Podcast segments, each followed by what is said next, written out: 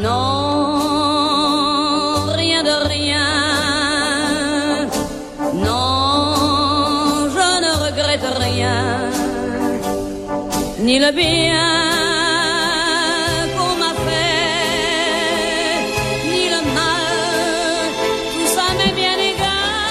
Alors ça, est-ce que c'est Sophie Brochu ou Hydro-Québec qui chante là? Oh, je pense que tu peux mélanger les deux, Richard. Donc euh, finalement, Richard, euh, écoute, après la série de révélations du journal, là, Hydro-Québec a finalement changé les règles d'attribution des contrats octroyés à la famille du, conjoint de son PDG. Bon, finalement. finalement.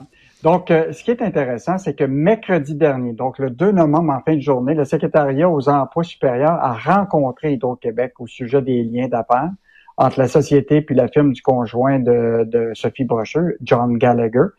Et là, ce qu'ils ont convenu, c'est que s'il y a des nouvelles cohortes de, de gens pour la formation qui vont s'inscrire à ce programme, une recommandation accompagnée du profil des candidates et des alternatives qui ont été conseillées sera présentée et approuvée par le comité des ressources humaines du conseil d'administration. Et donc là, ça veut dire que c'est plus juste la présidente du conseil d'administration, c'est un comité de ressources humaines. On s'entend-tu pour dire qu'il n'y en aura plus de contrat, à mon avis. Là. Quand tu regardes une phrase comme ça, là, et ce qui est intéressant, c'est que en plus, Hydro-Québec dit on assure qu'aucune cohorte d'employés d'Hydro-Québec n'est planifiée pour les prochains mois. OK. Donc, euh, fait que je pense que la, le couvert a été mis sur la marmite pour les possibles contrats de formation à l'effet A de la compagnie de Monsieur John Gallagher. Euh, donc, euh, une histoire qui se termine bien pour euh, pour, en tout cas pour la question de transparence. Bon, ben alors les gens, là, des fois, qui sont cyniques envers le journalisme, mais ça sert à ça, le journalisme. S'il n'y avait pas eu justement la job de ces journalistes-là qui ont découvert euh, le poteau rose, il n'y aurait pas eu la réaction d'Hydro-Québec. Donc, euh, bravo euh, pour ta gang à la section argent, Yves. Ottawa qui envisage une récession, mais dans quelques mois. Oui, en fait, là, hier, euh, c'était la mise à jour économique euh, de, du gouvernement fédéral. Et ce qui est intéressant, c'est que là, ils s'attendent à une petite récession. D'une certaine façon, le taux de chômage atteindrait un pic de 6,9% Puis la croissance, là, on s'entend, là, Richard, là, à 0,7% du PIB en 2023. Donc, ça fait que c'est relativement euh, faible. ce qui est plus fascinant, Richard, et moi, je, je t'invite à lire la chronique de Michel Girard ce matin, c'est que là, lui, a fait l'analyse pour les cinq prochains exercices financiers, du 1er avril 2022 au 31 mars 2027. Imagine-toi que le gouvernement Trudeau va aller chercher 138 milliards de plus que prévu en impôts sur les revenus des particuliers et des entreprises au cours de cette période-là. Et ce qui est intéressant de ce que Michel dit, il dit il faut pas perdre de vue qu'il va avoir seulement 28% de ces euh, nouveaux milliards-là qui vont être envoyés pour aider les gens qui ont les ménages les moins nantis. Ça veut donc dire qu'ils vont continuer à dépenser pas mal au cours des prochaines années. Et, ça, ben. et, tu sais, le gouvernement fédéral, il y a personne qui surveille ça vraiment. Là, bon, tu as les députés, tout ça, mais tu sais, gratter toutes les dépenses qu'ils font, là, il y a un travail à faire parce qu'écoute, il y en a de l'argent à Ottawa. Et là, je veux juste te dire que finalement, juste pour te, rappeler que la dette, la facture des, frais d'intérêt pour les cinq prochaines années va s'élever à 167 milliards, soit 12 milliards de plus que la facture prévue au budget déposé en mars. Et quand tu regardes ça, 167 milliards juste en frais d'intérêt pour payer la dette.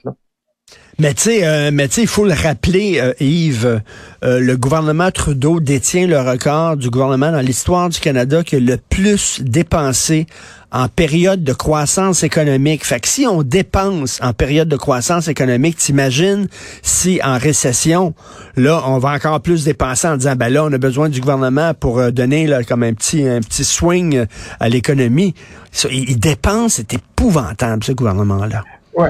Puis un exemple, une dépense qu'ils vont faire, là, c'est le fédéral va dépenser 1,6 milliard pour améliorer Passeport Canada. eh ben oui. là, ils ont dit ils vont avoir un bon service à la clientèle. Ah, oui, parce que c'est une question d'argent. Tu rien qu'à mettre de l'argent de plus, puis ça va bien. Regarde le système de santé au Québec. On n'a rien qu'à mettre de l'argent, puis ça fonctionne tellement mieux. Il faut voir la photo qui accompagne la chronique de Michel Gérard. On voit Mme Freeland et M. Trudeau. Ils ont l'air des deux, deux vendeurs de couteaux à steak dans les pubs qui passent à 3 heures du matin. Ils ont l'air de ça. On dirait qu'ils vendent des sets de couteaux à steak. Il faut voir vraiment cette photo-là. C'est quelque chose. Euh, Qu'est-ce qu'on va pouvoir lire dans la section argent ce week-end? Mais Richard, j'aimerais juste te parler Oui. en terminant, là, euh, bien important au lieu du week-end, c'est la fameuse vente de Rona encore à Oui, oui, oui, ben oui, ben oui. Ça, là, écoute, ça, là, je veux juste te rappeler, écoute, je pense déjà au fondateur, euh, de, de la famille de Rona, la, famille Pouliot, là, qui doit, les oreilles doivent leur sciller.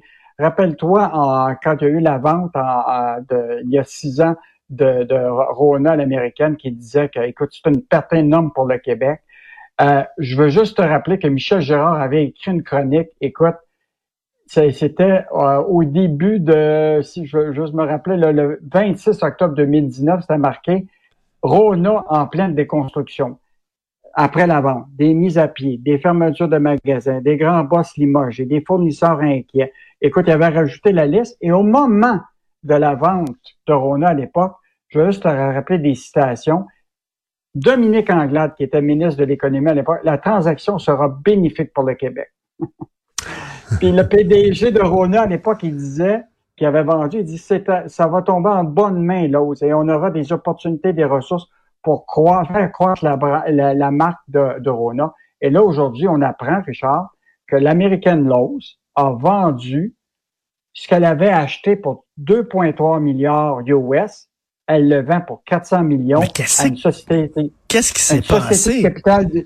Ben, c'est ça qu'on est en train de regarder, là. Qu'est-ce qui Comment ça soudainement, la valeur de cette entreprise-là a chuté comme ça? Qu'est-ce qui s'est passé?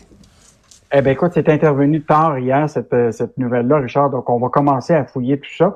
Mais juste te rappeler quand même que là, ça va dans les mains d'une société de capital de risque. Là.